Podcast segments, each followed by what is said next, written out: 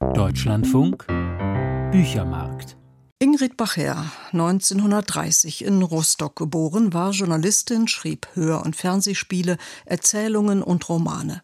Die Urenkelin Theodor Storms veröffentlichte 1958 ihr erstes Buch, die Erzählung Lasselar oder Die Kinderinsel. Sofort wurde sie zur Gruppe 47 eingeladen.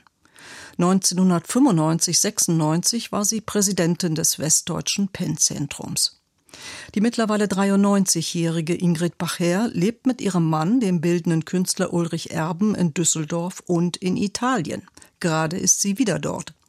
Dort habe ich sie telefonisch erreicht. Der Anlass unseres Gesprächs, der gerade erschienene Band Allein und zu zweit, eine Hommage an das Künstlerehepaar mit Texten verschiedener Autorinnen und Autoren zu Bacher und Erben, aber auch mit Auszügen aus Texten von Ingrid Bacher selbst.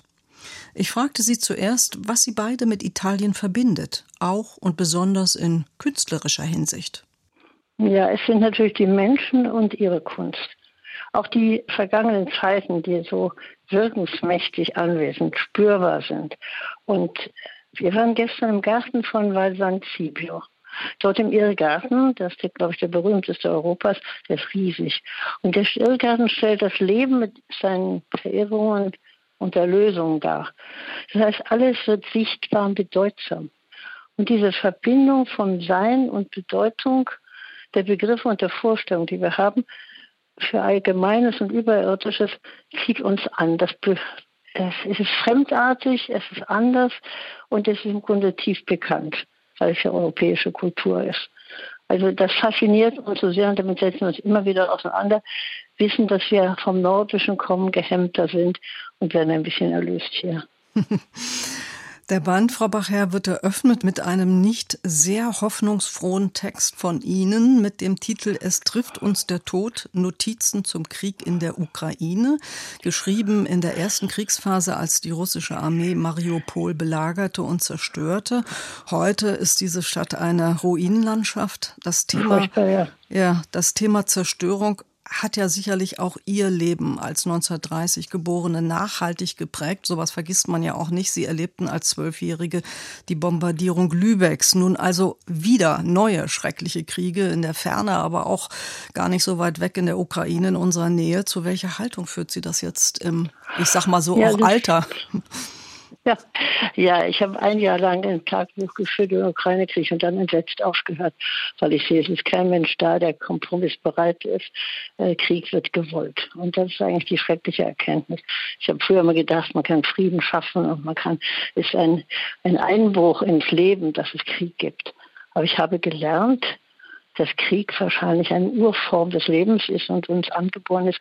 Also wie ich ja anfange, den Text ja auch, äh, den Ukraine-Text, den Sie gelesen haben, ein Zitat von Salgado, von dem Fotografen, der ja erlebt hat, viele Kriegsschauplätze und am Ende gesagt hat, gefragt hat, vielleicht sind wir nicht zum Lieben geboren, sondern zum gegenseitigen Töten. Und das hat diese Frage treibt mich immer um. Ich finde, Krieg ist ein Verbrechen. Das habe ich auch als Kind gedacht. Das habe ich immer gedacht. Aber die Einstellung, die Hoffnung, ob wir fähig sind, Frieden zu halten, obwohl so viele Leute für auf die Straße gehen, aber im Grunde dann doch nicht Frieden schaffen können, weil andere Mächte dagegen stehen und vielleicht in Urmacht auch, die treibt mich um. Mhm. Das passt ganz gut zu einem Zitat. Zerstörung ist nur eine Phase im Wandel der Zeiten, sagten Sie in einem Gespräch mit Jens Prüss. Und dieses Gespräch ist auch in diesem Band abgedruckt. Das kam Ihnen in den Sinn beim Anblick römischer Ruinen. Jetzt kann man ja sagen, kann auch eine Folge von Resignation sein oder ist das eine Art von, ja, ich sag's mal so, Altersweisheit? Nein, ich glaube, Altersweisheit habe ich, glaube ich, immer noch nicht richtig. Ich hoffe, ich komme vielleicht noch weiser werden, wieder weise werden, aber es ist keine Resignation, sondern es ist einfach der Wunsch, in größeren Dimensionen was zu sehen und zu erkennen, was uns ja verwehrt ist eigentlich. Aber ich möchte gerne, dass, ja, vielleicht aus Hochachtung vor der Schöpfung, deren Gesetze wir ja nur schattenhaft begreifen können, in manchen Kunstwerken auch erkennbar sind, aber ja, wir eigentlich nichts wissen. Und Deswegen will ich nicht resigniert sein, sondern sehen, es gibt in viel größeren Abständen, Zeitabständen einen Wandel. Und alles entspricht einem Gesetz, was wir nicht begreifen. Mhm. Frau Bacher, Sie können zusammen mit Ihrem Mann Ulrich Erben auf ein wirklich langes und reiches künstlerisches Leben zurückblicken. Also mit vielen Reisen, nicht nur nach Italien und auch mit viel gesellschaftspolitischem Engagement Ihrerseits, was sich ja auch in Ihrer Literatur widerspiegelt. Also der vorliegende Band bietet auch so etwas wie einen Streifzug entlang der wichtigsten Themen und Genres Ihres Werkes, aber auch Ihres öffentlichen Auftretens als politische Person. Jetzt zitiere ich Sie mal, um sich empören, so sagten Sie einmal, brauchte es eigene schmerzhafte Erfahrungen und viele Gleichgesinnte. Worauf lässt sich das beziehen? Ja, ich denke wirklich, äh, es muss viel Erfahrung geben, dass der Druck stark genug wird, Frieden zu halten und etwas zu bewegen. Sonst verfällt man in eine Gleichgültigkeit und lebt einfach dahin. Ich, Leonardo hatte diesen tollen Satz gesagt, Kraft entsteht aus Druck. So wie Wasser wenn man das staut, erst richtig Kraft gibt. Und es braucht wirklich die Gemeinschaft vieler, um so viel Kraft zu haben, so viele Macht, um Veränderungen durchzusetzen. Und dagegen steht natürlich, dass wir ein Herdentier sind. Und wenn wir also einen Führer finden und sich irgendjemand aufschwingt, dann folgen wir alle dem, mehr oder minder. Und dann nützt doch das andere nicht. Das ist vielleicht die Resignationsphase, die ich dann manchmal habe. Dass ich sage, ich marschiere trotzdem bei allen Demonstrationen jetzt mit. Und ich finde es toll, es bildet eine Gemeinschaft, die wir sonst nicht mehr haben und immer mehr verlieren. Aber es ist die Frage, man kann es nicht lassen, aber es ist immer wieder die Trauer, dass, naja, wie man Gaza jetzt sieht, in der Ukraine, es geht immer weiter, trotzdem so viele Leute dagegen sind. Mhm. Sie waren als Journalistin tätig. Sie haben Kinderbücher, Hörbücher, Fernsehspiele, Reiseberichte, Erzählungen und Romane geschrieben.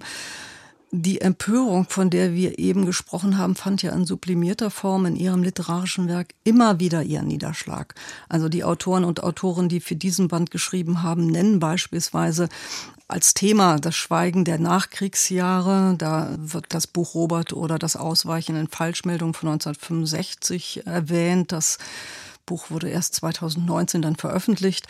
Und dann ihre Theodor Storm Bücher, darin das Aufbegehren gegen patriarchale Strukturen oder die Zerstörung der Landschaft durch den Garzweiler Braunkohleabbau im Roman Die Grube von 2011.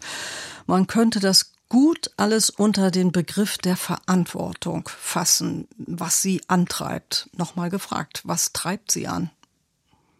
Ich habe eigentlich darüber nie so nachgedacht selber. Also vielleicht lernt man eine Verantwortung als Kind schon. Im Krieg, ich hatte eine riesen Verwandtschaft und man hatte mit Todesfälle. Meine Mutter war sehr zart. Aber ich denke, es ist auch eine Veranlagung und nein, ich denke eigentlich, es gehört zum Leben, weil ich lebe. Also ich bin mal gefragt worden nach einer Biografie, nach einem Titel, wie dann der Titel meiner Biografie war, die ist Gott sei Dank nie erschienen. Aber den Titel, den ich vorgeschlagen hatte, war Lust zu leben und zu denken. Und das Denken führt, meine ich, zu verantwortlichem Handeln. Und dass ja jeder nicht nur für sich, sondern für die Gemeinschaft verantwortlich ist, habe ich halt diese Themen. Die anderen interessieren mich nicht so sehr, obwohl ich die spannend finde, wenn ich sie von anderen lese. An welche Aktivitäten in der Vergangenheit, wo Sie also sich sehr eingesetzt haben, erinnern Sie sich denn, sagen wir mal jetzt am nachdrücklichsten? Ja, es ist eigentlich, ich bin ja gar nicht so wahnsinnig aktiv, aber es ist dann, wenn etwas, was mit dem Nazis, mit der alten faschistischen Partei zu tun hat, wie so zuletzt ein Denkmal in Düsseldorf, was plötzlich dann also ganz stilistische faschistische Symbole hatte, für angeblicher, also für Tote im Krieg, was aber wirklich ein Aufmarschplatz dann war für die Neonazis in Düsseldorf. Und da habe ich mich wahnsinnig eingesetzt, habe eben gemerkt, wenn man plötzlich wirklich eine ziemliche Formulierung hat. Wenn man einen nachtrifft, da braucht man in zwei Tagen rumtelefonieren, hat plötzlich 350 Leute, die alle einen Namen haben. Das muss man ja heute haben, sonst wird das nicht. Haben wir den geschafft in einer Woche mit Freunden zusammen. Das war also das Nächste, wo wir mit einer Woche dann geschafft haben, wirklich, dass die Stadtverwaltung, die es gerade absegnen wollte, dieses Monument, was ja gebaut werden sollte, dann doch gestoppt hat und gesagt hat, das muss man nochmal überlegen und bis jetzt auch nicht gebaut worden. Frau Barrer, 2003 veröffentlichten Sie das Buch Sida das Alter, eine Art Tagebuch als Annäherung an das Alter, wie es in dem uns vorliegenden Band allein und zu zweit beschrieben wird. Das Leben eine Möglichkeit, kein Besitz, werden Sie dort zitiert. Das ist, finde ich, ein sehr schöner Satz, der fast heiter daherkommt. Was macht denn jetzt diese Heiterkeit möglich? Ja, weil ich auch Heiterkeit bin, oft liebe und habe. Wissen Sie, ich habe ja auch drei Kinder und fünf Enkel. Also man muss ja auch heiter sein dem gegenüber. Aber wirklich, also mit Besitz habe ich sowieso nicht so viel Sinn. Ich weiß, Besitz beruhigt ungeheuer, das ist gar keine Frage. Aber Leben ist es viel mehr für mich. Das heißt, eine Möglichkeit, das heißt offene Türen, etwas Neues zu erkunden. Nicht? Und es ist ja meistens alles nur bruchstückhaft, was man erfährt und ganz wenig. Aber das ist doch immerhin etwas, was, wo man plötzlich wieder neu angeregt wird, was neu denkt. Und das, das finde ich ganz wichtig. Mhm. Im Band Allein und zu zweit finden wir im Wechsel auch Interviews und Texte zur Kunst ihres Mannes Ulrich Erben. Dazu gesellen sich Abbildungen seiner Gemälde, die in ihren Farbenspiel, aber auch in ihrer Zartheit, finde ich, was zum Beispiel die Italienbilder angeht, in Korrespondenz mit ihren Texten zu treten scheinen. Könnte da was dran sein oder dichte ich das jetzt mehr oder weniger rein? Ich weiß nicht, wenn ich mal über seine Bilder geschrieben habe, bin ich sehr darauf eingegangen aber ich weiß nicht, ob er beim Malen auf meine Art eingeht. Aber ich denke, es gibt ein Wechselspiel. Ich habe darüber nie nachgedacht. Es gibt gewiss ein Wechselspiel, eine Gemeinsamkeit, aber die liegt mehr in der Erwartung, was zu erfassen, was wir wiedergeben können, beide. Er auf seine Art und ich auf meine Art.